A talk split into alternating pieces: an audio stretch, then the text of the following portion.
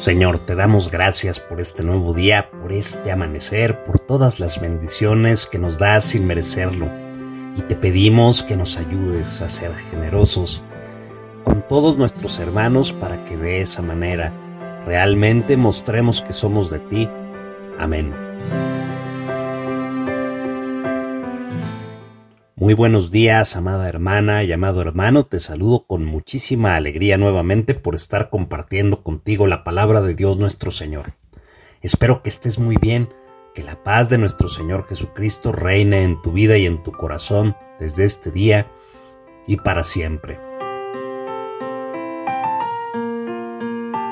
Del Santo Evangelio según San Marcos. En aquel tiempo, enseñaba Jesús a la multitud y le decía, Cuidado con los escribas. Les encanta pasearse con amplios ropajes y recibir reverencias en las calles. Buscan los asientos de honor en las sinagogas y los primeros puestos en los banquetes. Se echan sobre los bienes de las viudas, haciendo ostentación de largos rezos. Estos recibirán un castigo muy riguroso. En una ocasión, Jesús estaba sentado frente a las alcancías del templo mirando cómo la gente echaba allí sus monedas. Muchos ricos daban en abundancia. En esto se acercó una viuda pobre y echó dos moneditas de muy poco valor. Llamando entonces a sus discípulos Jesús les dijo Yo les aseguro que esa pobre viuda ha echado en la alcancía más que todos, porque los demás han echado de lo que les sobraba. Pero ésta en su pobreza echado todo lo que tenía para vivir. Palabra del Señor.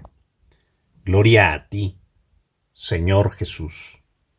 Nuevamente nuestro Señor Jesucristo nos permite ver el contraste de un escriba o de los escribas que en esos tiempos les gustaba pasearse con amplios ropajes y llamar la atención de todo mundo, haciéndose pasar por muy buenas personas, y una sencilla viuda que en discreción dio todo lo que tenía para vivir y no lo andaba pregonando.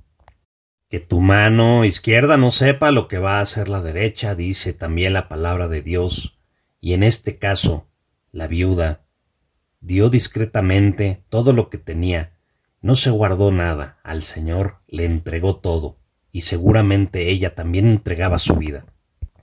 ¿De qué manera ejercemos nosotros nuestra generosidad?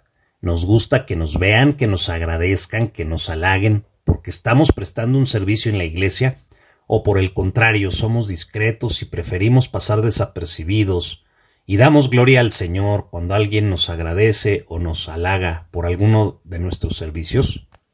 El Señor exalta la actitud de esta pobre viuda, porque quiere que seamos igual que ella, que la imitemos en su generosidad, en su desprendimiento a todo lo material y abandonarnos en él, pero también en la discreción y la humildad. Pidamos al Señor que nos conceda ser verdaderamente generosos y humildes, no esperando el halago o el aplauso de la gente, sino la gratitud de Dios nuestro Señor que está en los cielos.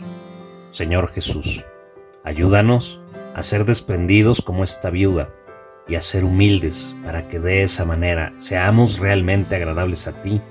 Amén.